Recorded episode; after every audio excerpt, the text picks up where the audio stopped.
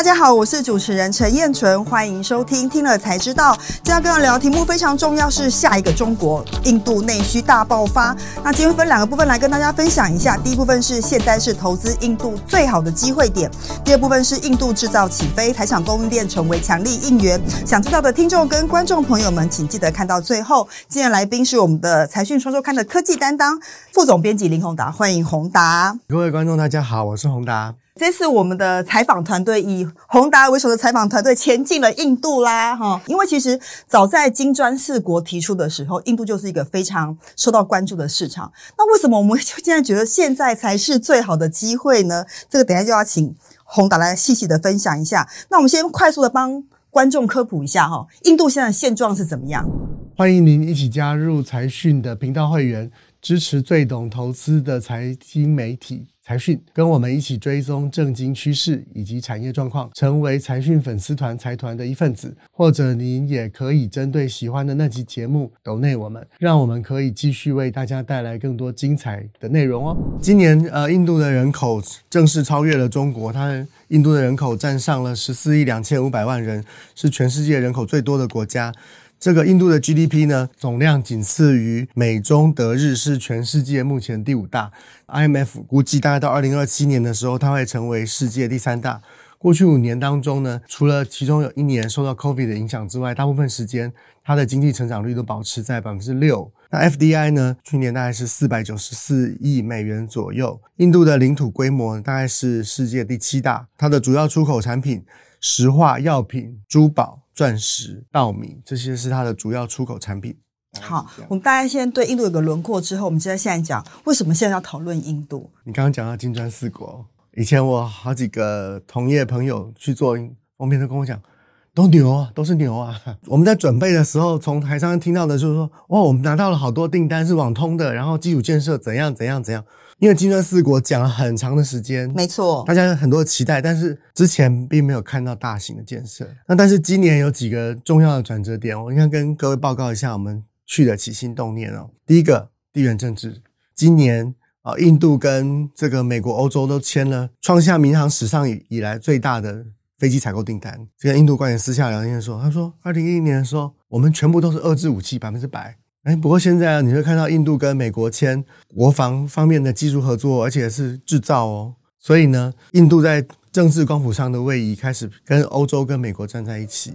那同时间，你就会看到 FDI，日本、澳洲、美国、英国几乎全部都在帮助印度。那我觉得还有一个另外一个重点，就是说全世界在帮印度是第一个点。第二个点是，其实印度开始防堵中国，它为台厂带来的机会。出发之前在台北就采访了印度的次长级的官员，那他就说他非常希望对台湾招商，但是呢，以前这个印度都是一个中国嘛。哎，所以呢，只要封杀中国的，顺便封杀台湾。这次他就说：“哦，我们不一样哦，现在我们很欢迎台湾哦。啊，不过中国还是继续封杀哦。”这次我们采访，其实到处都感觉到，其实他们都在讲，我们非常的希望台湾来印度投资。那这个大环境方向确定之后，我觉得接下来我们看说，因为其实印度不断的在强调印度制造这件事情嘛，就第一个时机对了，第二个在在选项目嘛，哈。对。那所以在印度制造这一方面，你看到什么样的商机？我们采访两个地方，那个孟买。第二个新德里，中磊的董事长，其实在他七月的法说会说：“哦，我们现在南亚下半年要大爆发。”他讲了几个字哦，他说：“我们实实在在在出货，因为在印度做生意，你很怕收不到订单，化这么大，但是最后出货只有这样嘛？”他说：“没有，实实在在有出货。”我们采访了不止一个公司，我们采访了延华，延华就说：“哦，那个印度现在这个地铁哦，控制器哦，要控制这个列车进站哦，很多都是我们延华的产品。”那印度的地铁其实它跟原来传统的火车不一样哦。我们去印度还是很震惊。怎么说？旧的印度呢？你看到这火车，火车是没有在关门的，每到一个站停二十秒就走了。所以呢。你要自己抓时间上去，但是地铁不一样喽。地铁跟台北其实蛮像的，它就是全部都是电子支付。光是孟买这个地方，它就有一百八十几公里的这个地铁正在盖，再加上它的数位支付，其实已经是现在印度非常重要的基础建设了。所以印度正在快速的数位化，这个数位化就代表台湾 ICT 这边崛起的机会。对，因为像打造智慧城市，对台厂来说就是一个很大的商机所在嘛。这边分享几个宏达整理的关键数据，印度的首。手机用户的普及率是七十七个 percent，数位身份证是九十一个 percent 的普及率，我觉得是非常非常高的。然后网通的部分呢，上网的这个普人口普及率是五成，五 G 的用户成长是一百三十五个 percent，地铁在二零四七年的时候还要再成长。七倍，机场的运量现在是两亿人次。现在印度应该像个大工地，到处都在新建，都在施工。那我觉得有一件事情是刚刚宏达提到，我觉得在应该台湾人非常有兴趣，就是有关于数位支付跟数位应用这一段。这一段应该是新印度跟旧印度中间一个很大很大的差异点。这个我就要讲一个非常重要的点了啊！过去印度救穷人怎么救？发面包。对，发食物，发食物。他说莫迪上来，莫迪二零一四年上来之后救穷人怎么救？发银行账号。哎，这是一种基础建设哦。所以我们为什么要列这些手机啊、上网率啊、数位身份证？它有个非常清楚的逻辑。第一个，穷人，我们都在讲普惠金融嘛。对。那普惠金融是什么？每个人都可以想到金融的好处。我们在印度看，实实在在看到，几乎大街小巷、街头巷尾，连卖凉水的都是用手机支付。这怎么做到？莫迪用发银行账号去救穷人呢？他第一个消灭就是中间的剥削。印度是一个非常阶级的国家，以前你发一个面包，可能中间就被别人拿走了。莫迪做了几件事，我发给每个人数位身份证，我就问这个印度朋友说：“哎，你的数位身份证要是我拿走了，那你的账号不就被我拿走了？”对啊，怎么办？他说：“你没有我的指纹跟瞳孔。”印度是软体大国嘛？对，想得很清楚了。接下来他打造了一个数位支付平台，叫 UPI。这个是现在全世界最大的数位支付平台，可有一个很重要的，印度跟中国的不一样哦。在中国，我们都知道支付宝它是私人的，那印度看到了中国问题之后，UPI 是印度政府的哦，所以要由政府直接来主导这件事情。然后呢，我们就看到之前印度废大钞嘛，对不对？废大钞这件事情，就是过去呢，如果比较小的官啊，是会有可能会收贿的哦。那他的钱怎么样？就用大钞放在家里。啊，你也收不到税，然后我们就用大钞交易啊，这些全部都地下金融。所以呢，为什么要做数位支付？逼你把钱通通拿出来，你只要放在超过时间呢，大钞放在家里，通通变废纸。对，那你进入了我的银行系统之后，变成数位金融之后呢，你该缴的税，通通跑不掉，产生一笔很大的钱了。所以这是过去没有的这个事情呢，让印度人现在。对印度的信心提高很多，这个已经做了快十年了。二零一四年到现在，我们整理了一个表了哈。莫迪推动了很多的政策。其实，如果你要讲印度的商机，我认为最核心的，你必须了解印度政府的政策。它统一了印度非常繁杂的税，推印度制造，啊，推印度半导体计划，这个就跟台湾越来越有关系。所以我相信，这个接下来大家会越来越。多相关的事情会发生，对我们可能会看到越多上市公司在印度的这个营收占比越来越高。那其实宏达有帮我们整理说，现在在印度台场的机会点大概分成三大部分，一个就刚刚提到蛮多的数位，第一部分是网通，第三个当然是基建。那我觉得，因为其实这个宏达也访了非常多当地的台商，包括以前这个有讯的前执行长，他都分享了一下他对印度的观察。那他们怎么看？因为像有讯的执行长，他就说他觉得现在是台场投资印度最好的时机。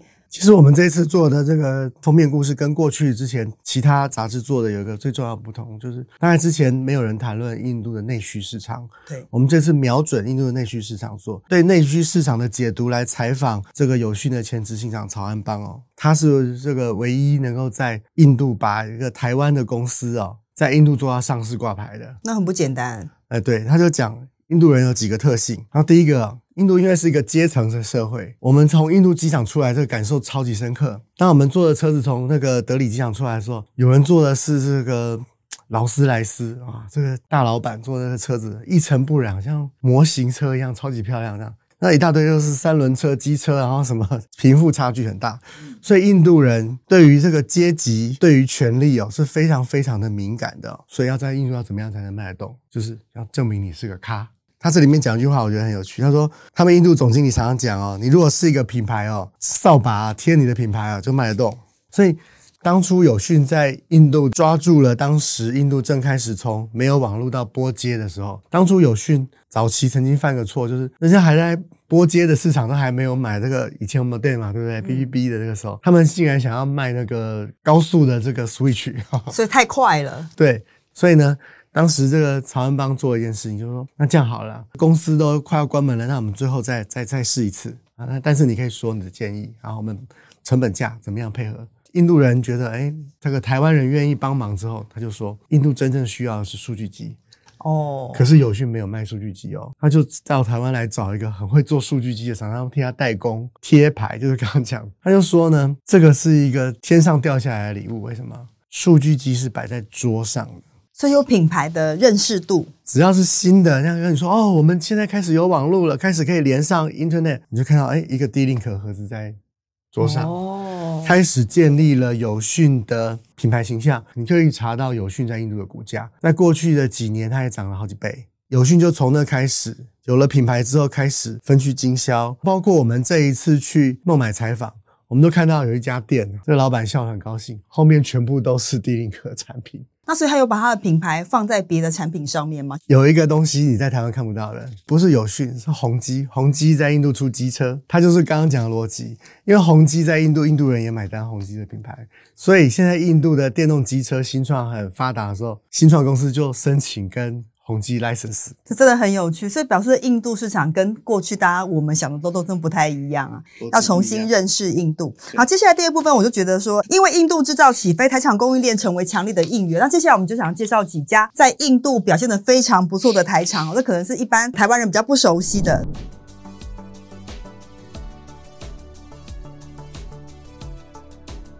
那我们先从泰斯讲起，好，这家公司在做呃数位，其实它做 SIM 卡的服务，SIM 卡服务，OK，你只要贴它的特殊设计的一层 SIM 卡的薄膜电路，你就可以，比如说，非洲当时没有 smartphone 嘛，但是要转账干嘛？怎么办？你要叫转账金流吗？要安全性吗？就是靠它。它的生意之一还包括就是各国的总统啊，会怕别人窃听的简讯吗？